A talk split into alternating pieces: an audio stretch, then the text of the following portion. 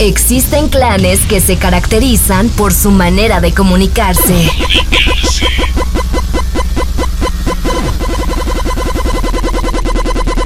Viven al máximo y hasta se visten distinto a nosotros. Son pacíficos, pero cuando toman en sus manos un videojuego o serie se transforman en...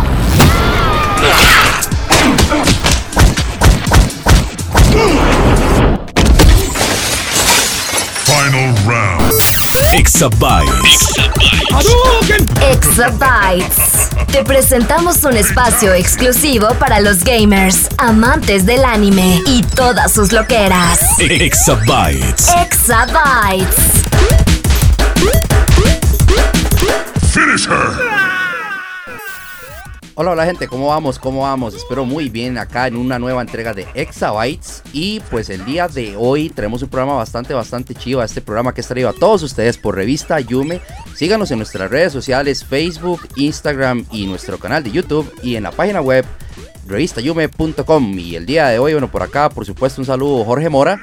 Tenemos, tengo aquí a mi lado a Don Edu. Edu, ¿cómo vamos? Todo bien, todo bien, no puede faltar. Por supuesto. Gracias, eminencia. Eh, ya empezamos. Siempre lo Este, mismo.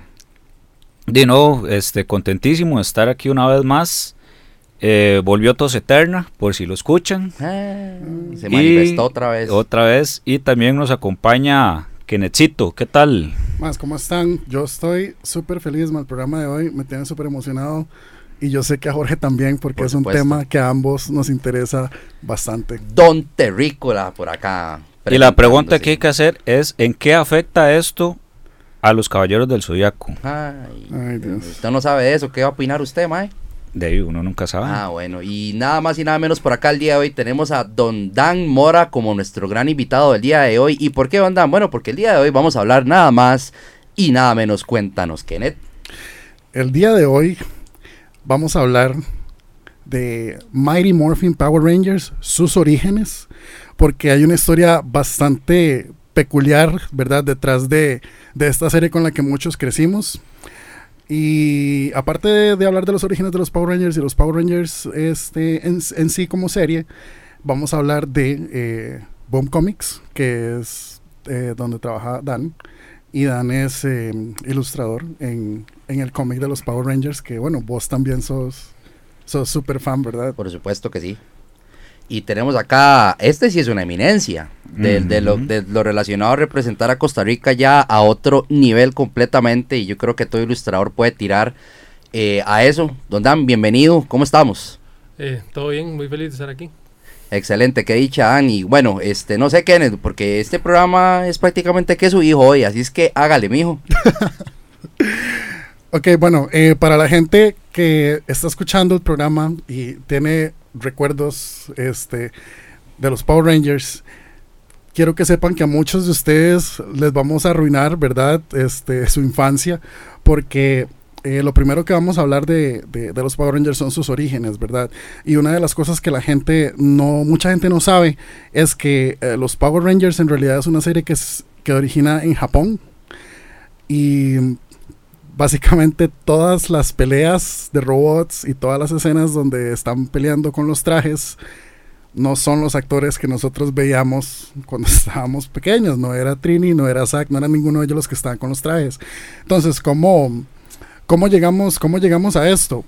Hagam- hagamos una, una, pequeña, una pequeña cápsula histórica, ¿verdad? De los Power Rangers. El origen de, de este género que se llama Henshin, ¿verdad? Eh, Henshin significa transformarse.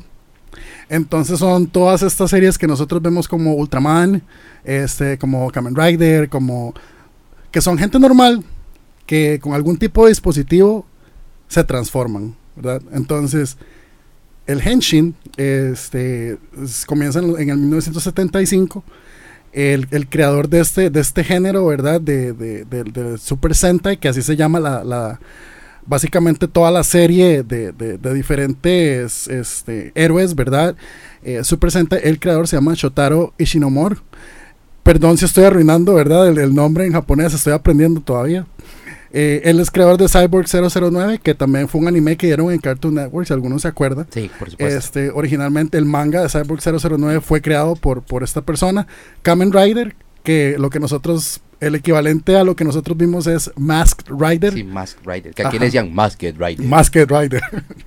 Eh, él, él es- él- este, este señor es el, es el creador de, de, de todas estas series de Super Sentai que originalmente no tenían robots. Ahora, después de esto, el, creo que uno, uno, uno de los sucesos que llevó a la creación de Power Rangers como nosotros lo conocemos es que mm, Stan Lee, el, él, Stan Lee, ¿verdad? Em, hizo un, un trato con Toei, con Toei Animation, que son los, los, que, los que manejan eh, Power Rangers en Japón, y llegaron a un acuerdo de hacer una serie de Spider-Man que se llama se llamaba Spider-Man donde no es Peter Parker, sino que es, es una persona japonesa a la que le inyectan unos extraterrestres del planeta araña, le inyectan los superpoderes y le dan un robot. Entonces, este es básicamente el primer Super Sentai que tiene un robot, ¿verdad? Después de esto, Stan Lee le gusta la idea y él quiere llevárselo a América. Entonces, ¿qué hace Stan Lee? Trata de hacer un pitch con... em, y no me acuerdo exactamente cuál Super Sentai es porque no es el de los dinosaurios. Es otra temporada antes de esa. A Stan Lee no le dan pelota y muere el proyecto. Años después, Jaime Saban agarra la se la vende a Fox Kids diciendo podemos usar todas las tomas de, de Super Sentai que en- es la temporada número 16 que se llama Curious Sentai Ranger que es la que nosotros vimos la de los dinosaurios Como Mighty Morphin Power Ranger. Mighty Morphin Power Rangers, correcto. Eh, Jaime Saban vende la idea. Primero se la, se la, se la, se la, se la niegan. Y Fox Kids finalmente se la acepta. Pero como 7 o 10 años después, algo así. Ajá, ajá, correcto. bastante tiempo. Duró bastante tiempo. Esta información, eh, no crean que es que yo me fui a ver libros y que fui a llamar gente y todo. Esto, esta información la pueden encontrar para los que tienen Netflix. Hay una serie que se llama The Toys That Made Us. Y hay un episodio de la nueva temporada que es acerca de los Power Rangers. Y cuentan absolutamente todo lo que estoy hablando y, y más, de hecho. Entonces, si quieren, si quieren este, en el tema un poco más, pueden, pueden ir a ver, a ver esa serie.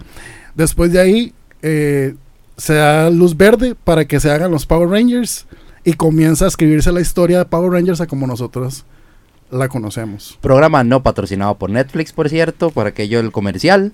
Este, y vieran que, bueno, si puedo dar mi opinión al respecto, yo me, yo me, me sentí muy desilusionado cuando me di cuenta de lo relacionado con Super Sentai, la verdad, porque eso ya fue viejo. O sea, yo me di cuenta de esa, de esa vara cuando tenía como ya mis 22 años, una cosa así, estoy hablándole hace 6, 7 años atrás. O sea, hace relativamente poco, que me di cuenta, y todo fue porque en aquel tiempo me entró la curiosidad de, madre, ¿de dónde sacaban esos, madres, esos trajes? Y me metí en Google y encontré una gente que se llama Aniki Cosplay, que es la gente que hacía los trajes para eh, un programa que hay en YouTube ahorita que se llama como Superhero Beatdown, que sale Jason David Frank eh, como el Power Ranger verde peleando contra Scorpion y toda esa vara. Y ahí fue cuando me averigüé y una cosa me llevó a la otra. Y fue, ma, me, sí, fue, me destruyó el corazón ma, completamente. Y yo no puede ser, yo sí pensaba que eran esos más volando patadas porque los más eran artistas marciales, según yo todos tuanis ahí y no, no fue lo que pensaba. Y es- después de eso uno no lo vuelve a ver igual, porque cuando ve otra, otra, otra coreografía, ve cosas que nunca notaba, como, como que definitivamente el cuerpo de Trini no era de una mujer, era un, era un mae. Y Exacto. uno no lo, no, no lo veía, no se daba cuenta. Y de hecho la única que utilizaba como un traje con enagua era la, la, la Pink Ranger y, el, y de hecho en Super Sentai el, el amarillo era un hombre, exacto. Ajá, y, y- y y- era todo chiquitillo, por cierto. El, el nombre era Boy. A mí no se, no se me olvida. Y la rosada se llama May. Y ellos en realidad son guerreros que están durmiendo en una isla. Que cuando llega Bandora, que Bandora es Rita Repulsa. Cuando llega Bandora, un mago, que no es Sordon, ¿verdad? Eh, baja un agarra un ascensor y baja como mil pisos. Y en el último piso de abajo llega una isla. Y en la isla están los guerreros que están durmiendo y los va despertando uno a uno. Y ahí fue donde, ahí es donde uno se da cuenta por primera vez que el Ranger amarillo es un mae. Sí, exacto. Y, o, o por ejemplo, que uno siempre es que raro, porque es Corpina y Rita son como, como chinas. Decía, yo siempre me lo pregunté carajillo, pero nunca le encontré respuesta a la pregunta. Y ya después todo tuvo sentido. Ajá. Fue una desilusión. ¿O por qué los extras de fondo todos eran- O, o también, digamos, ¿por qué, por ejemplo, si, si, si los más se transformaban en el centro juvenil, aparecían peleando como en una bodega? Y er- los cambios escenográficos eran una estupidez, y era por eso, porque esas escenas eran grabadas en Estados Unidos y las otras ya habían sido grabadas en Japón desde hace quién sabe cuántos años, y nada más los más montaban una escena sobre otra, y realmente no les interesaba que la producción del programa fuera como exacta en ese aspecto, porque al final uno era un carajillo y a uno no le importaba, o sea, a usted no le importaba que los madres se transformaran ahí en, digamos, afuera de la escuela, en la cancha de básquet, y cuando salían peleando estaban en la playa. Era una vara súper, súper random. Eso sí era random, la- rajado. Y uno no lo notó. Es que no era un carajillo, la verdad. Sí, y de hecho, yo es que yo siempre que me doy cuenta de algo, me voy adentro, adentro, adentro y empiezo a averiguar un montón. Por ejemplo, el, el, el protector del- de la pechera, digamos, del, del Power Ranger verde, vos notas cuál es Fureches de Super Sentai y cuál es eh, gringo, ¿verdad? De Saban, porque en Super Sentai es como de plástico, es duro. Y en, y en las tomas donde sale Jason David Frank con, con el traje, es como, Es como de, estereofoam. Es de tela, sí, es como estereofoam. Es como un fondo extraño, todo suavecito. Sí, sí, todo abrazable. Yo me acuerdo de esa vara también, sí. Exacto. Qué Eduardo, pena. estás muy callado. Ah, es que Eh, estoy aprendiendo. no, es que hablar, de escucharlos hablar de todo eso, yo me acuerdo que yo solo vi la primera, pero solo la, la vi una vez y hace un montón, bueno, cuando la daban, la transmitían por acá, porque de, yo era de esos chiquitos que no, no los dejaban ver eso porque era muy violento. Porque era satánico. Ah, no, no tanto por lo satánico, sino por lo violento. Y ya más viejo, este, la que sí vi completa, completa, y por una razón que no tiene nada que ver con Power Rangers, fue la, ay, la de uno, uno de dinosaurios, pero se llamaba Dino, Dino Había un Trueno. montón, man. Dino Trueno. Esa era la que me, la que me acuerda. Y algo que a mí me, me, me empezó a dar como curiosidad es que al principio eran como 6, 7 más y ya después eran como 3 o 4. Entonces como que con el tiempo fueron reduciendo el número de, de Rangers. Digo yo que para reducir costos de, de producción. Tal, tal vez yo creo, porque es que ese es otro asunto. Yo no estoy muy informado de las series que llegaron después. Yo, yo vi Power Rangers, Alien Rangers. Power Rangers Zeo, y ya en Turbo yo le perdí el hilo. Y el Turbo dicen que es como de las peores. No, yo sí, yo sí, yo sí puedo hablar del hilo de, de la vara, porque es que a mí sí me gustaba muchísimo la Sí, Yo, verdad. yo- yo recuerdo, digamos, todas esas que dijiste. Recuerdo el Turbo, el- la Fuerza de Tiempo, Ujú, una que era de policías. Ajá. Lightspeed Rescue, Ajá. era esa. Que salía, un, Eh, que salía un lobo, bueno, más que tenía cara de lobo y después como que se le aplanaba la cara cuando se ponía el casco, Sí, porque que- el casco no. no, tenía forma de lobo. No, pero a- que el, el- como el jefe de los maes era un perro. Por eso, era ese ese lobo, mae, perro, ajá, sí, ajá. sí, ese mae. Y, ay, y la de la Fuerza Salvaje. Ah, Fuerza Salvaje y Fuerza de Tiempo estuvieron muy parecidas en salida. De hecho, Fuerza Salvaje era de los trajes que más me gustaban. Eran muy buenos. Era- Ahorita hablamos de eso también. porque Era- es- eran muy buenos. Ah, bueno. que hablarlo. Y también recuerdo cuando hicieron el crossover de las Tortugas Ninja. Ah, sí, también. Porque Saban este, tenía la serie Las Tortugas Ninja, que es infame, porque ellos fueron los que introdujeron a, a la Tortuga Ninja mujer. Existe. Existe. Ay, de las cosas que se viene a enterar uno aquí. Yo hasta ahora escucho eso. Sí, vos, vos, vos viste, vos viste esa, Jorge. La de las Tortugas Ninja, el sí, crossover. Sí, por supuesto que sí lo vi. Y de hecho también vi el crossover con Masked Rider. Que también hubo un crossover con, O sea, eso, con esa serie. e- eso de meter personajes femeninos no es de ahora. Solo me faltó Siempre. que hicieran crossover con B- eh, VR Troopers o con Beetleborgs, Ujú. algo así. Y si no me equivoco, Dan, vos ilustraste algo con las Tortugas Ninja, ¿verdad? Sí, sí, hace poco salió un cómic de las Power Rangers y las Tortugas Ninja, entonces yo hice las portadas. Adentro lo hace otro artista, pero sí, las portadas, sí, son cinco números. Ajá, yo las vi, estaban muy cool. Sí, las Tortugas Ninja y los Power Rangers ya han cruzado caminos Es- varias veces. Es, es loco porque el- al- en una parte Shredder eh, le quita la moneda a- al Green Ranger, entonces Mae se transforma en un Shredder Ranger raro ahí. Ah, de hecho hace poco salió, vi en las redes sociales de Jason David Frank eh, como un cosplayer que hizo como ese cosplay de, de ese Shredder Green Ranger y le- él dijo que le parecía como un concepto bastante vacilón y de hecho que esta gente de, de Super Power Beatdown estaban pensando en hacer como un video con, con ese traje, digamos. Ah, está vacilón. Sí, más ahora que bueno, spoiler alert, de que pasó lo de la muerte de Splinter, entonces como que ahorita ah, las Tortugas Ninja está ganando otra vez con mucha fuerza. Porque Como que se murió Splinter. Sí, entonces le ha metido como mucho drama a la vara, entonces No. está muy emocionante todo ese Ahorita, asunto. ahorita lo reví. Sí. De ahí, de como todo, ¿verdad? Pero de, quién sabe, la verdad es que de, también lo que ha pasado con Shatter Grid y todo este asunto también, entonces eh, ese mundo ahorita está muy movido y también con el asunto del, del 25 aniversario de Power Rangers y el programa que hicieron y, y Tommy con el con el Master Morpher y todo el asunto, como que le metió mucha emoción últimamente a lo clásico, que es ahora lo que tira a todo el mundo, ¿verdad? A la nostalgia y, a todo este asunto. Una pregunta que yo le quería hacer a Adam, por, cierto, que yo sé que vamos a enfocarnos un poquito más en la carrera de él en la siguiente sección del programa, pero yo sí le quería preguntar qué se sintió cuando, se comunicaron con vos o, o cómo pasó de que llegaron a decirte queremos que ilustres esto para nosotros y que fuera Power Ranger, o sea, qué significó para vos. Si lo veías, tal vez no estabas tan metido en ese mundo, ¿cómo fue? A mí siempre me encantaron los Power Rangers. O sea, yo estaba carajillo cuando salieron, estaba en la escuela y era el boom, ¿verdad? Y y no lo seguí viendo porque después ya no lo encontré más en el tele, ¿verdad? Después del turbo. Y ya después le perdí el interés, ¿verdad? Ya es cuando uno ya se hace un poquito más grande y ya los ve medio paque, ¿verdad? Pero Ujú. siempre, siempre me gustó y siempre uno le guarda un, como un cariño especial, ¿verdad? Porque es algo de la, de, de la infancia. Entonces, cuando yo empecé a trabajar con Boom Studios, ellos no tenían la franquicia, los Power Rangers, estaban, tenían tenían otros cómics y yo estaba trabajando ahí en otros proyectos. Después me di cuenta que adquirieron los, los derechos con, con Saban. Entonces, Jay, estaba emocionado. Yo, uy, ojalá que me den, algo, ¿verdad? Pero y no, no me dieron nada, se lo dieron a, a otro artista y otro artista para las portadas y, y no, todo bien, ahí lo veía yo. Este, después, eso sacaron la serie, se llama, se llama Mighty Morphin y le fue tan al cómic que decidieron sacar una, una serie hermana. Entonces sacaron eh, Gogo Power Rangers, que Mighty Morphin era cuando eh, empezaba después de que llegaba Tommy, ¿verdad? Y igual no es igual al show, es como basado en el show y lo cambian.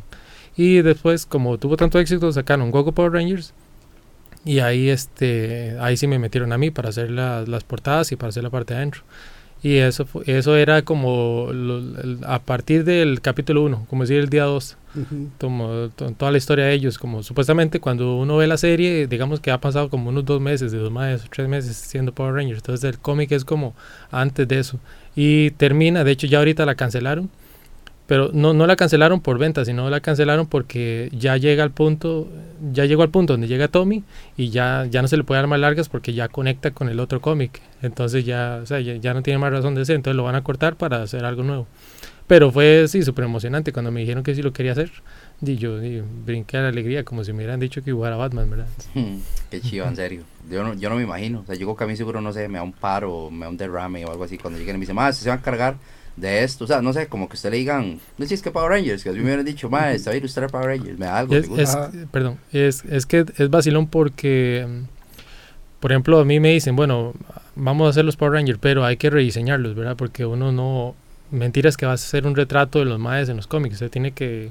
Además tiene que darle vida nueva, ¿verdad? Es modernizarlos, la ropa y todo. Entonces hay que diseñarlos de cómo, cómo sería Saka ahorita con, con la ropa o, o Trini o, o, o Kimberly, ¿verdad? Entonces, por ejemplo, algo que me costaba a mí es que siempre anden con la ropa rosada o siempre anden con la ropa amarilla, ¿verdad? Eso era un poco molesto. Entonces, igual, igual siempre tenía que ser así porque ya eran normas de Saban, ¿verdad?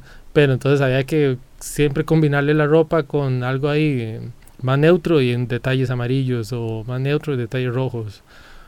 Por ejemplo, cuando me tocó diseñar a, a Jason, eh, no le quise hacer una jacket roja, entonces le una jacket negra con unas rayillas rojas, eh, ¿verdad? Y una camisa blanca para que no fuera ahí tan cantado.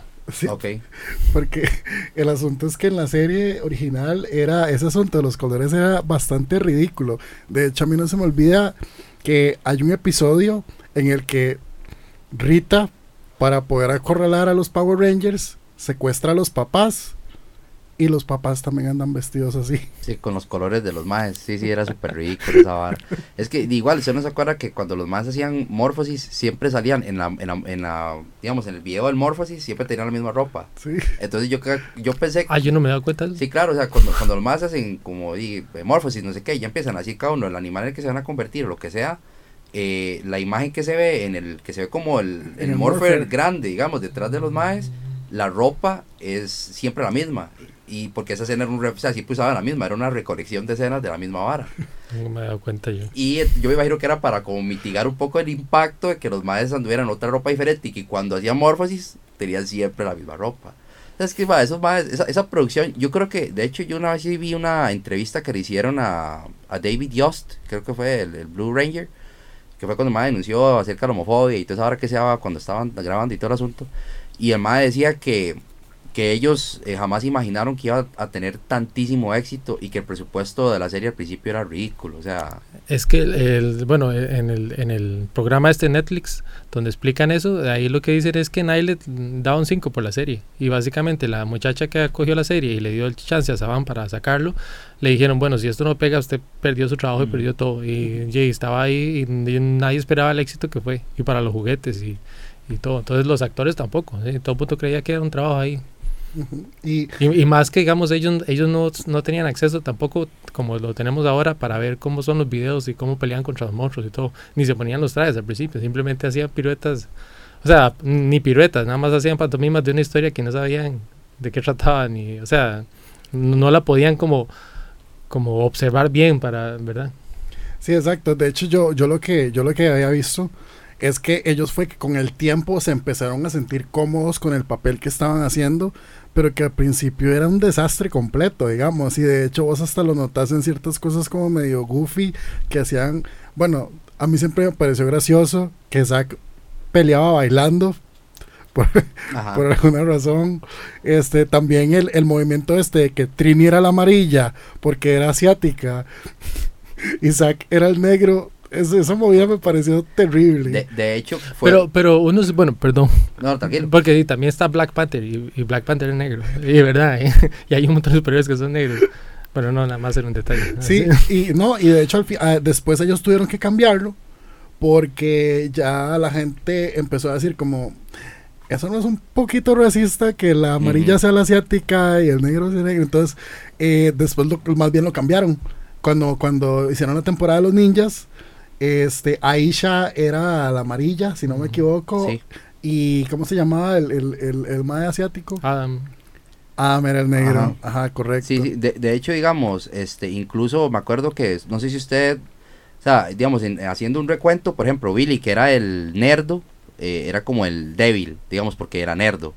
Y entonces, cuando, cuando pasó lo de la- eh, Mighty Morphin, la película, eh, no sé si usted recuerda, pero el mae se ve como todo cuadrado en la cinta y, y ya el mae lo hacen como fuerte y, y le dan como otro matiz porque ya, o sea, empezaron a acorralarlos con lo políticamente correcto, que ahora es lo que más ataca todo este tipo de series y lo que más cuidan, porque y la generación de cristal, ¿verdad? Que no se puede tocar.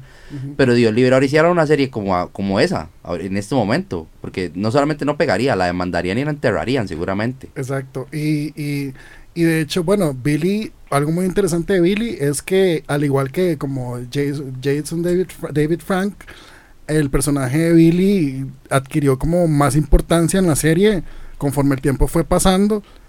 Pero igual, Jorge, vos también nos habías contado esto, yo también lo había visto, que, que él también sufría de, de, de, de, de, hue- de- ¿cómo era? Como un ac- acoso o, Sí, o como cierto, le cerraban ciertas puertas porque, porque el actor era gay. sí, sí, de hecho él en varias entrevistas ahora, digamos que ya él como comenzó a hablar acerca de, de todo lo que se vivió en aquel momento, él dijo que incluso, bueno, que la- la- a él lo sacaron cuando, cuando hicieron el cambio a Sio, a él lo sacan de ser un Ranger precisamente porque él era homosexual y los productores de la serie no querían un homosexual como un héroe, entonces el mae pasó a ser como el secundón de Alfa. Si usted lo vio, si usted se acuerda. Y se inventaron la historia de que cuando la, cuando la, ahí como era el centro de poder explotó, como que una radiación le cayó al mae, entonces el mae ya no podía hacer morfosis y toda aquella historia que al final resultó ser, sí, pura homofobia, era homofobia pura. Y Correcto. el mae cuenta que, digamos, uno de los más que el mae más lo apoyó, que es uno de los mejores amigos de él en la a la época, es Jason David Frank.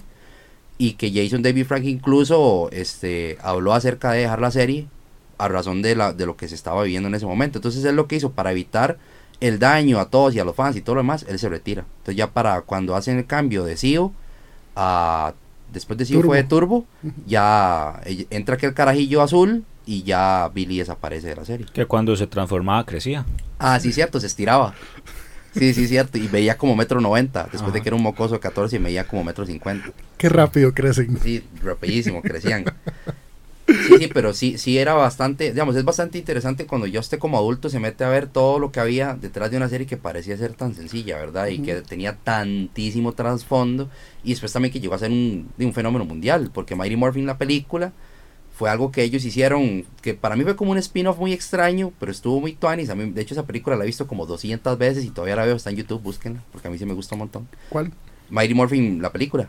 La última. No, la no, no. Mighty Morphin Power Rangers, la película, la que la de Ah, la- 1995. Sí, sí, que tienen los swords que anda ahí con un sapo y un lobo. Eso es todo feo.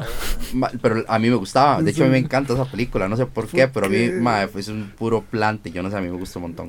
Y después, saca- después sacaron Power Rangers Turbo, la película, y esa sí fue como más fracaso, digamos, pero es que ya a ese punto eh, se fue cuando se dieron cuenta como que, mano, ya esta gente hay que cambiarla, sea, Ujú. porque ya, ya eran los mismos actores y ya había como que hacer algo nuevo. Ujú. Y ya fue cuando ya entran a Power Rangers en el espacio y ya cambia todo. Digamos, ya los actores cambian todos en, la- en- en su totalidad. Y a partir de Power Rangers en el espacio también el, el arco de Sordon termina. Que de hecho, eh, fue pucha, no me acuerdo cómo era que se llamaba el, el rojo de, de Power Rangers en el espacio. Ahorita me acuerdo. Andros. Andros destruye el tanque donde está Sordon. Y al destruirlo, como que hay una onda expansiva que cubre todo el espacio. Y todos los monstruos se convierten en piedra y se mueren. Mm, Y entonces ahí muere el arco de, de Sordon. Y ¿Y, fue Sordon. y- relacionado y con qué, le, él. qué le pasa a Sordon? Muere, supuestamente. ¿Se o sea, muere? Ahí lo mata un Ranger, lo Ah. mata a Andros, que es el Power Ranger rojo de Power Rangers en el espacio. Pero sin querer. O sea, lo- el, el- de hecho le dice como, porque o sea, hay como una invasión masiva y está el Rey Mondo y Rita y Lord Zed y están todos, todos los de todas las sagas anteriores, como que se unen junto con Divatox y entonces como que ya conquistan el universo junto con la Tierra, digamos, por más Ajá. estúpido que se escuche. Y digamos, por cierto, sale más que Rider y lo tienen atrapado y sale un montón de gente y todos los Rangers están como eh, debajo del zapato de todos los malos y ya no hay salida. Entonces Sordon, Sordon lo tiene atrapado así en el tanquecillo, como una pecera, lo tiene allá en una esquina guardado en una, en una nave y Andro se infiltra y llega ahí y Sordon le dice como la única manera de salvarnos a todos es que usted destruya el tanque y al destruirlo yo causaré una, ahí una, una onda expansiva tipo tipo impacto profundo y todos van a morir y entonces el mal dice que no quiere y no sé qué, el mae dice, mae, hágalo por favor, entonces Sordon se sacrifica por todos y el mal revienta el tanque y todos se mueren. Un alma Y, por y se, otra alma. se muere Rita. Entonces. Todos, todos esos más se mueren ahí, se convierten en piedra y, y se como que se deshacen. Se hacen lo- como Lord y todos esos Todos maes. se mueren ahí. Y a partir de ahí ya cambia a un arco nuevo, que ya es cuando entran los otros Rangers nuevos, digamos. un, un, otro, un dato curioso, Lord Set no viene de Super Sentai. A Lord Set lo hicieron en Estados. Ah, pero ese sí era chido. Y Lord Set a mí me parece que tiene un diseño muy tuanis. Sí.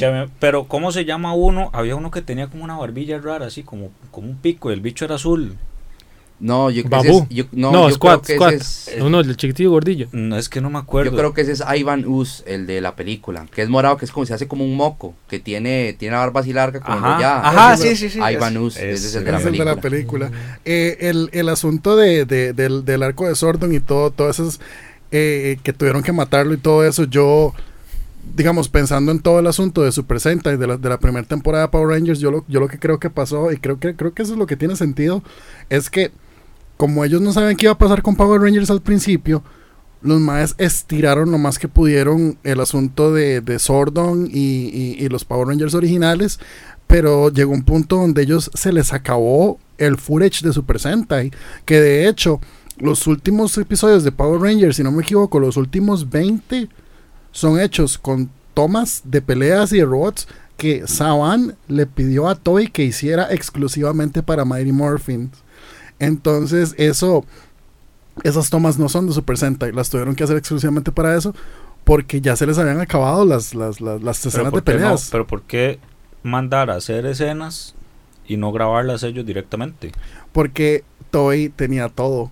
Toei tenía los robots, Toei tenía los trajes, los props. Y el- el- los- la, la gente que hacía los props era Bandai. Y por eso es que los juguetes de Bandai de los Power Rangers siempre han sido chivísimas. Porque los mismos Bandai eran los que hacían los props del show. Y todo eso estaba allá. Entonces vamos a seguir hablando de Bandai y acerca de quién hacía los props. Y es que pensar en todo lo que estaba relacionado con el traer trajes, grabar videos en, eh, bueno, pedirle a la, a la misma gente de Toei o a la misma gente de Bandai que se involucrara con el proyecto cuando ya todo se estaba manejando desde acá, no tenía que ser nada fácil.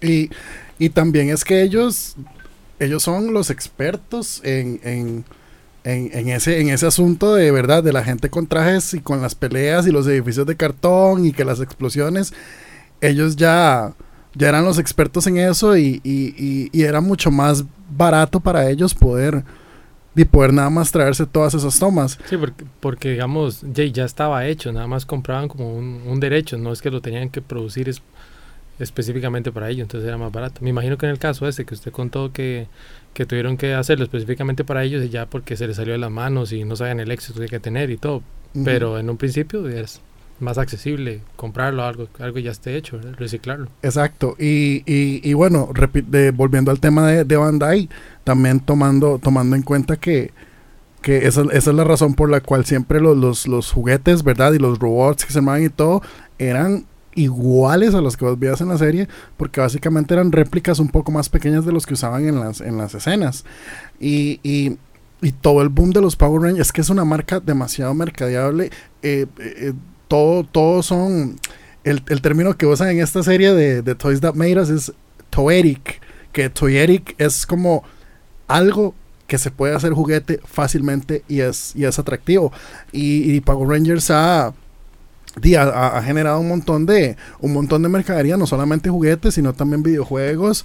Y ahora que tenemos a Dan aquí, cómics, ¿verdad?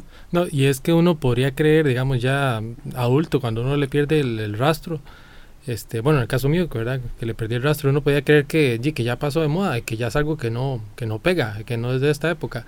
Pero, por ejemplo, mi hijo tiene tres años y él le encantan los Power Rangers. O sea, él, él lo, él lo ve, los viejos, los nuevos, los que acaban de salir, todos y todos le encantan los trajes. Y tengo otro bebé que tiene dos años y también le encantan.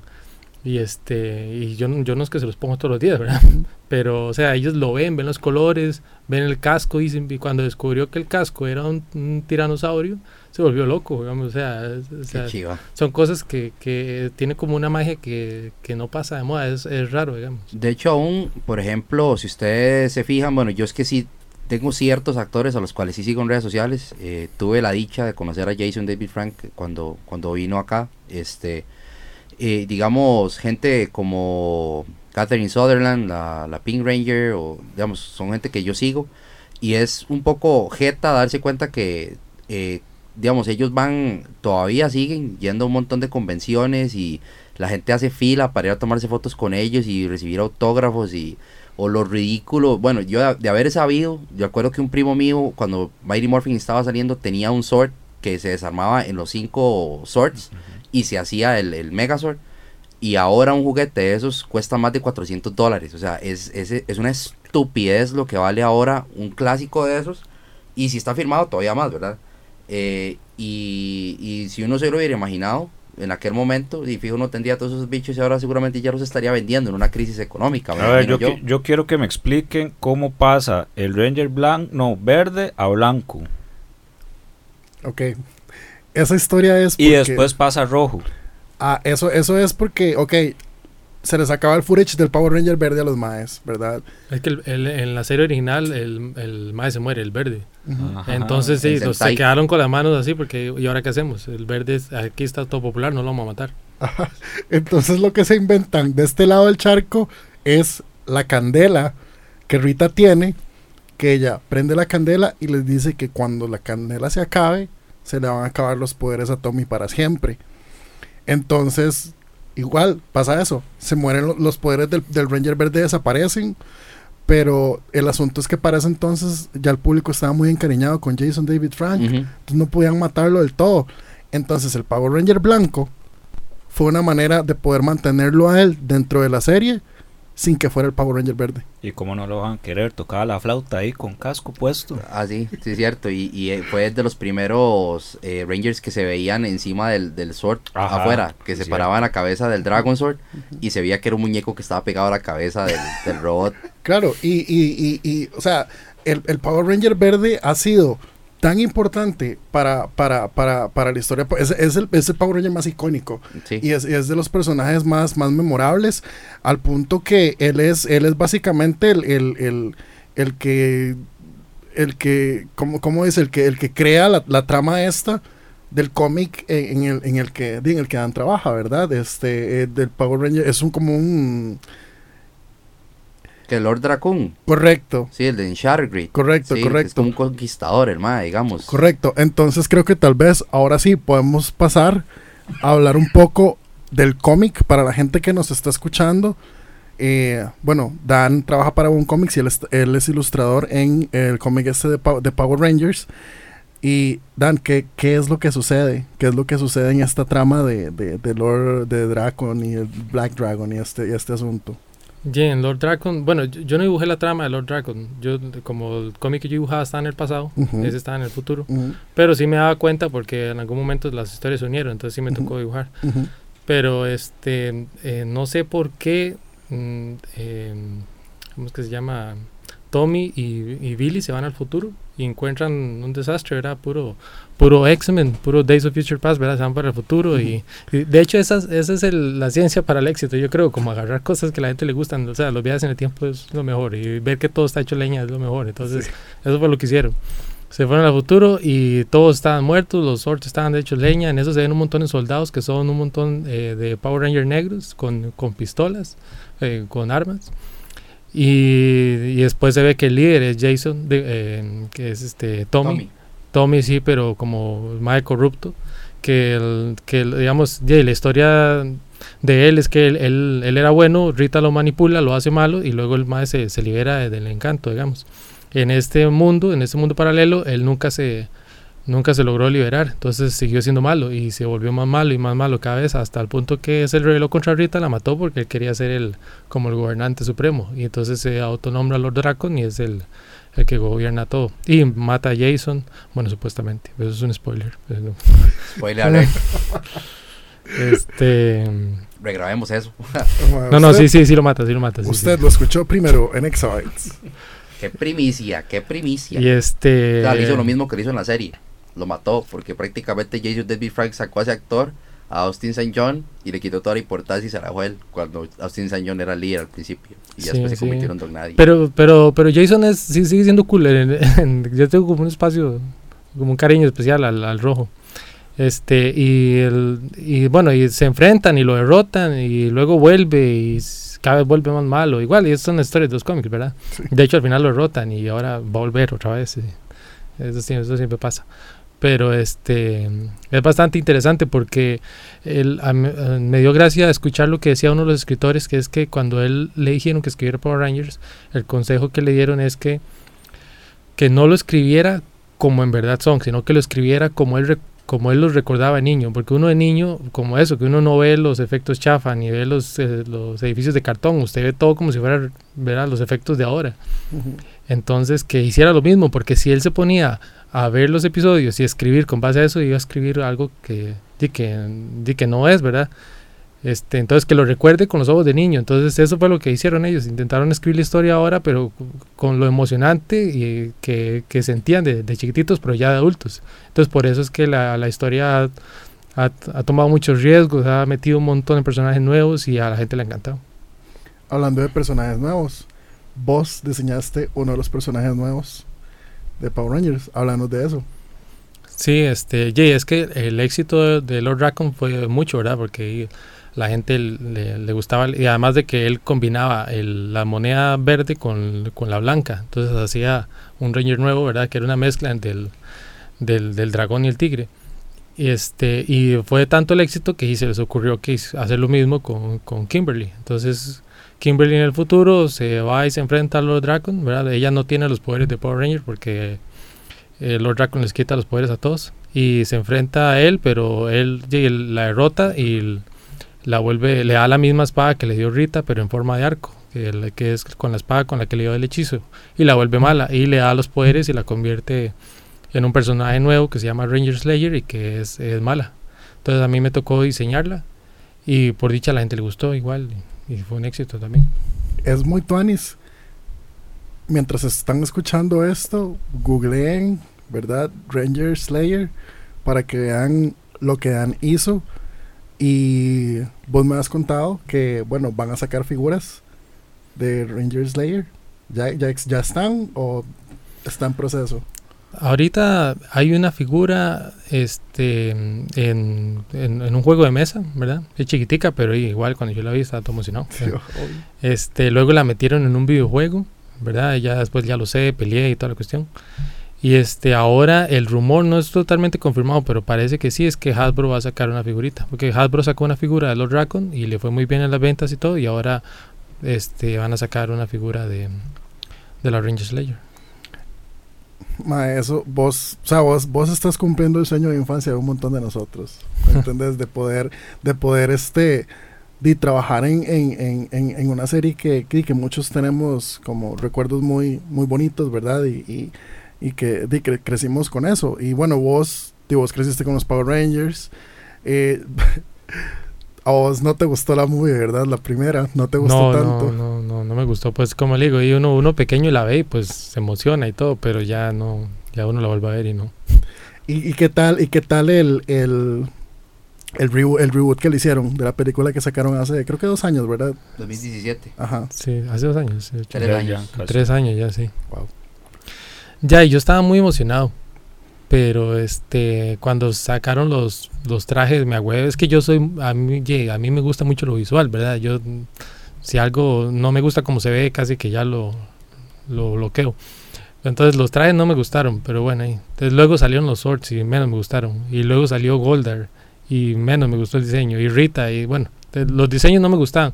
Pero la película en sí, eh, las relaciones de los, de los jóvenes y todo eso sí me gustó, me pareció interesante.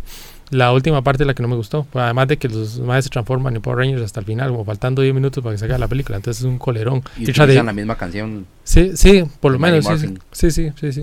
Pero, eh, apostando a la nostalgia. Sí, sí.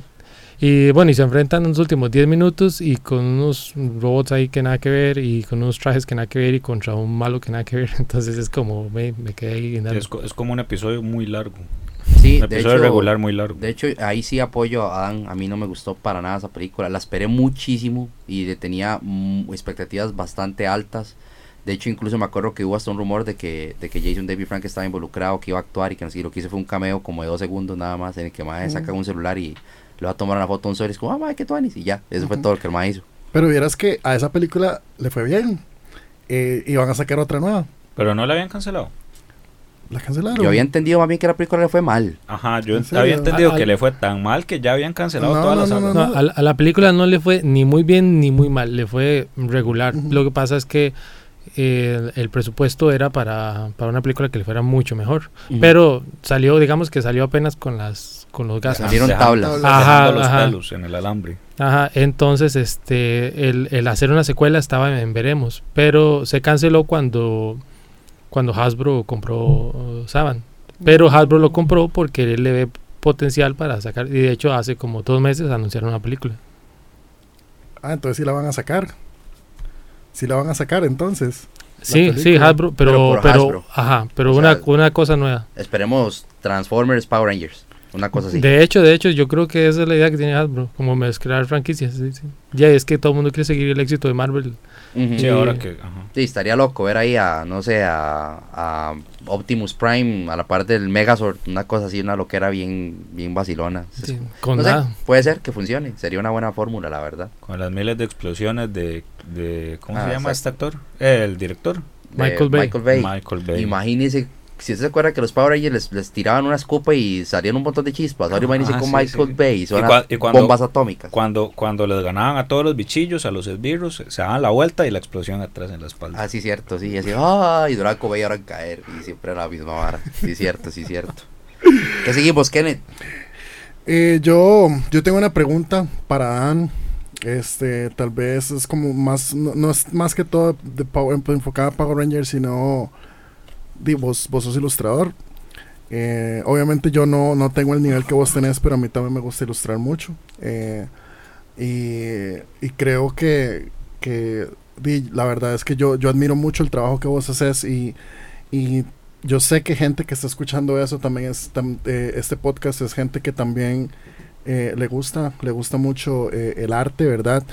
Y tal vez, y tal vez les gustaría, bueno, escuchar de una persona, ¿verdad? Que está involucrada en el negocio, que vive de esto, porque desafortunadamente vivimos en un país donde la gente no cree en este tipo de cosas y creen que es que uno no puede hacer una carrera o, o- vivir, ¿verdad? Bien de, de este tipo de cosas. Entonces, tal vez, ¿cuál es, ¿cuál es el consejo que vos le darías a esa gente que tal vez tiene las ganas, tiene la, la disciplina, tiene y son talentosos, pero tal vez tienen dudas de ellos mismos, ya sea por los papás, ya sea por la gente que los rodea, etcétera. ¿Qué, qué le podrías decir vos a esa gente?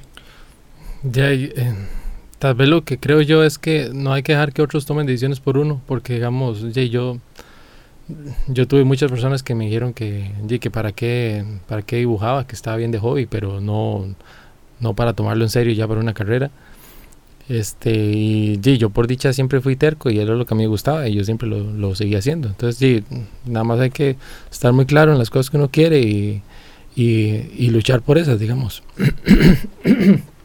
Porque el problema es, digamos, tal vez si uno quiere alcanzar ciertas metas, pero, pero toma otros caminos, ¿verdad? Tal, vez quiere, quiere dibujar y hacer un cómic, pero nunca, nunca se puso a, a sacar una hora para dibujar ni hacer un cómic, entonces probablemente nunca va a terminar haciéndolo. Entonces hay que enfocarse bien en las metas y, y, y seguir un camino que, que sea consecuente con lo que usted quiere. ¿Vos alguna vez hiciste tu propio cómic? Sí, sí, sí, yo hice mis, hice, un- hice un montón de cómics míos, malísimos, pero sí, sí, sí, los hice. ¿Y Eh, algún- alguna vez has compartido eso? No, no, no, no, este, hice uno en, en el colegio con mis compañeros, ese fue el primero que hice, ah, que era una estupidez, que era, que era el el- todos los días hacíamos un capítulo nuevo, ah, que era, salían esos compañeros y entonces llegaban y me decían, madre, yo quiero salir, no sé qué, entonces ahí salía, y luego entonces lo mataban en la siguiente página. Y el otro madre, no, porque me mató, y entonces, así era, era, era, era por, por vacilar, pero me gustó mucho. Ya luego en la universidad me encontré con compañeros que también les gustaba mucho el cómic. Entonces nos pusimos de acuerdo, hicimos una, una revista que duró un par de años, donde hacíamos cómics de acá, ¿verdad? Porque es que la idea de nosotros era trabajar haciendo eso, pero aquí cuesta mucho. Entonces, lo único que nosotros podíamos hacer, porque las editoriales no, no ¿verdad? Era hacer, autopublicarnos. Entonces, hacíamos nuestras historias y las publicábamos, las vendíamos ahí en Ciudad Manga, en algún lado. Alguna gente lo compraba. Dan Eh. pregunta, ¿cómo se llamaba? En Zarpe. Ok. Sí, sí, ahí este, se llamaba el Sarpe Comics. Eh, ahí duramos el trabajo, hubo un tiempo que sí logramos como conseguir un trabajillo como el Sarpe, que hacíamos unos cómics para, para el día, salían los domingos. O sea, inventamos un personaje que se llamaba Pollo Paul, entonces todos los domingos salían las aventuras de Pollo Paul, que eran solo estupideces, ¿verdad? Este, pero ahí empezó.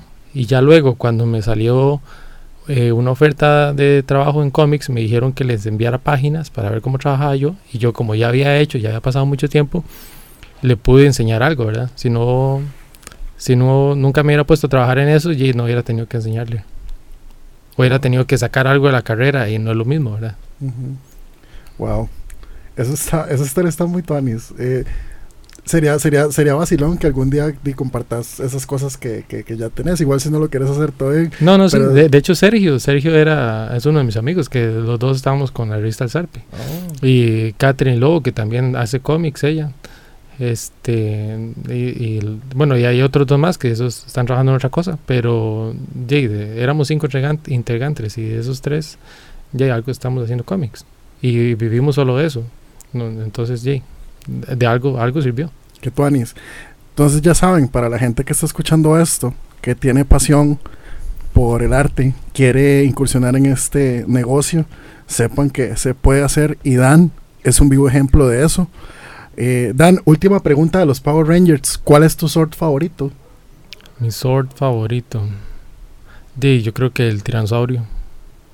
Sí, sí, sí. Tiranosaurio. Es que el, mi favorito es rojo, el, el Ranger rojo, entonces el tiranosaurio.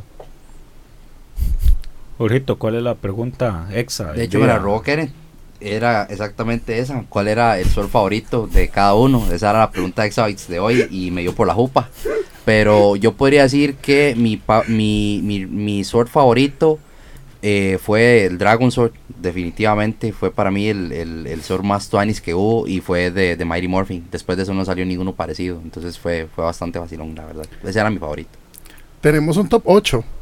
Sí, correcto. swords. Pero eso ya es como. Suéltalas, a ver. Vamos a soltar el top 8. Esta, eh, esto es 8 bits. La sección del top 8 de elecciones de cosas random que nosotros escogemos porque nos dio la gana. Y es la primera vez que... Ya, ya ha salido, pero es la primera vez que se le hace presentación. Sí, así es que hágale, a ver. Ahí está. Va, tenemos top swords en ningún orden. Eh, lo- eh, los swords de los Power Rangers Zio. A mí me gustan porque no son animales, son como gente. Y yo no sé si en Power Rangers salía, pero en, en, en, en Super Sentai tenían una, un ataque donde hacían una jugada de fútbol americano. Era demasiado buena. Eh, el Megazord, obviamente clásico. Ninja Battle Mode. Para mí, Ninja Battle Mode es un Sword. Eh, tengo a Dinosaur Ultra Sword, al Dinosaur solito. Esta fue elección de Jorge. El Predator de Wild Force. Mm, buenísimo. El Zio Ultra Sword, el de la pirámide, que es una cosa enorme, inmensa, parece un edificio. Y Serpentera. Serpentera era el sword personal de Lord Set, que era un dragón gigantesco. Era así como el tamaño de la luna. Era una vara gigantesca y estrip- estripaba una tortuguita, que era un sword también. Que era como una catapulta, que era una tortuga. Y la bicha se le para encima de las tripas. Es una, ma, es una, eso sí es una playa legal. Pero sí, sí, muy buena Serpentera. Y de hecho, Serpentera la desentierran después en un evento que hubo que se llamaba Forever Red. Que era como de todos los Power Ah, Rangers que rojos. salen todos. Ajá, y era porque querían desenterrar a Serpenterra. Entonces que tienen que ir a la luna a evitarlo. Era una roquera así toda vacilona. LOL. Eduardo, muy callado vos en este En, episodio. en- en los, perdón, en los cómics, el este, Lord Dragon usa Serpentera para pelear contra todos. Imagínense. Entonces los más lo que hacen es que fusionan como a seis temporadas de Power Rangers, los fusionan para hacer un super mega, mega, mega Sword. De hecho se llama Mega Mega Sword, una hora así, para que se pueda enfrentar contra Serpentera. Ah, bueno, y, y lo- así se transforma, pero igual no es tan grande. Entonces usan como no sé qué de Rita para hacerlo grande, entonces además lo hacen grande para que se pueda enfrentar. Badilón. Y ma, ese sí yo no lo sabía. Ah, Eso es como Dragon Ball, que sí, que Sí, un, una vara un sale ene- otra, un sí, enemigo es muy fuerte, entonces tiene que hacer otra otra transformación y ya la tiene y sale otro más fuerte, entonces otra transformación y ahí va para arriba. ¿Qué? ¿Alguna vez se acuerda, por lo menos de un sword que pueda decir? Le Eh. parece a Michael. Usted es la remembranza de Michael de hoy. Mae, sí, me acuerdo del, del verdecito, también del negrito, que era el toro. Ah, ese era el que a mí me gustaba. Ese era White Force. Eh, A mí, me- a mí me- no, no, de los del primero. Entonces no era un toro, era un, No era un era toro. un mastodonte. Bueno, pero el mae tenía cuernos. Sí, mastodonte, mastodonte. Yo, de, yo en, en mi infinita este, Ignorancia. ignorancia de niño, yo decía que era un toro. Pero Es- tenía el- trompa. Sí, era un elefante, mae. Ma, es que no me- yo ya no me acuerdo, yo es- es- ya estoy tan viejo y eso fue hace mucho. Yo pensaba que era Michael el que la volaba todos los días. Pero, pero no, a mí me gustaba, digamos, el Ranger que a mí me- más me gustaba de, los, de esos primeros era ese, el negro. Y el Sword era también el del, el Sí, el del, el mismo ma, ajá. Toro. El toro. El toro.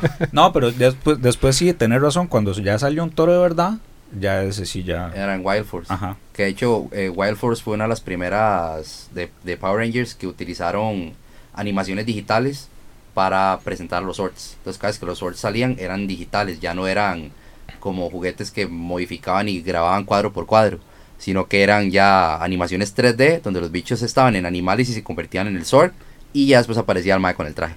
Por eso es que a mí no me gusta la primera película, la que a vos sí te gusta. Ajá. Porque el 3D en ese entonces estaba, se veía feo. Sí, sí, pero ahí era lo que había en ese Era momento, digamos. Entonces, di. Pero a mí sí me. Ma, es que sí, Mighty Morphin. de verdad, se lo juro. La he visto como 600 mil veces y todavía la puedo ver. Y yo creo que hasta la ando descargando el celular y todo, ma, No, pero me a mí- encanta a- esa película. A mí el Power Ranger que me gustaba mucho, como dije al principio, era el de el Dinotrueno. Pero era por la abuela que salía ahí. Ay, y casualmente en Dinotrueno fue cuando Tommy Oliver vuelve. que vuelve como el sí, profesor Tommy Oliver. También por eso, porque el MAD volvía y ya era como una cara, una cara conocida. Yo sí me acuerdo de la canción, nada más la de Oh no, we're in trouble. Ah, sí, sí, sí. Sí, la, la película. El soundtrack de esa película. Ah, sí, era el soundtrack. una- uno de los soundtracks. Sí, cierto. Yo me acuerdo del brinco en la avioneta. Ma, al principio. yo veía el video de esa canción y yo hype, así, yo, uy, guay, qué buena movie. Y a mí en realidad se me gustó. Chamaco, ya no. Dice, es que uno de carajillo con cualquier cosa se sorprende. Yo jugaba bolinchas. De ahí. Y es que si nos quedáramos hablando, imagínense de cuánto sería este programa. Pero, gente, tenemos que comenzar a cerrar. Así es que, Dan, si puedes compartirnos tus redes sociales ahí rapidón para que la gente sepa cómo buscarte. Este, en, en, en Instagram salgo como Dan Arom C, rayita abajo C, creo. Y, eh, y no, solamente, bueno, y en Twitter creo que se sale igual. So- Solo eso estoy usando por ahorita. Ok, perfecto, gente. Ya saben, así es que para que vayan y se metan y busquen el arte de este señor que nos está representando a niveles que muy poca gente podría haberse imaginado que un tico está. Así es que, pues, apoyar el talento que hay acá, porque de verdad que nos están levantando hasta lo más alto. Eh, por lo demás, gente, bueno, agradecerles de verdad por su tiempo, por haber estado con nosotros. Ojalá que hayan eh, recordado todo lo relacionado con Power Rangers, que toda esta nostalgia los esté llenando con este programa. Y pues recordarles que pueden buscarnos en como revista Yume, eh, Y-U-M-E en Facebook, igualmente nuestro canal de YouTube. Y eh, bueno, nuestras todas las redes sociales, Instagram también estamos En la página web. la página web revistayume.com para que todos estén al pendientes. Muchísimas gracias por esta entrega que de verdad estuvo chivísima. Yo la he disfrutado un montón y espero que ustedes también. Yo aprendí mucho. Y, Eduardo mejor no hubiera venido el día de hoy. Así es que ot- otro Michael, yo pensaba que Michael no había venido y se manifestó el espíritu de Michael hoy. Así es que por lo demás, gente, muchísimas gracias por estar. Recuerden que esto era Exabytes, gracias a Revista Yume. Pura vida. Chao. Bye. Por ahí. Mantenete atento, porque pronto otro podcast con lo más importante del anime. Historietas y gamers en Nixabytes. Finish her!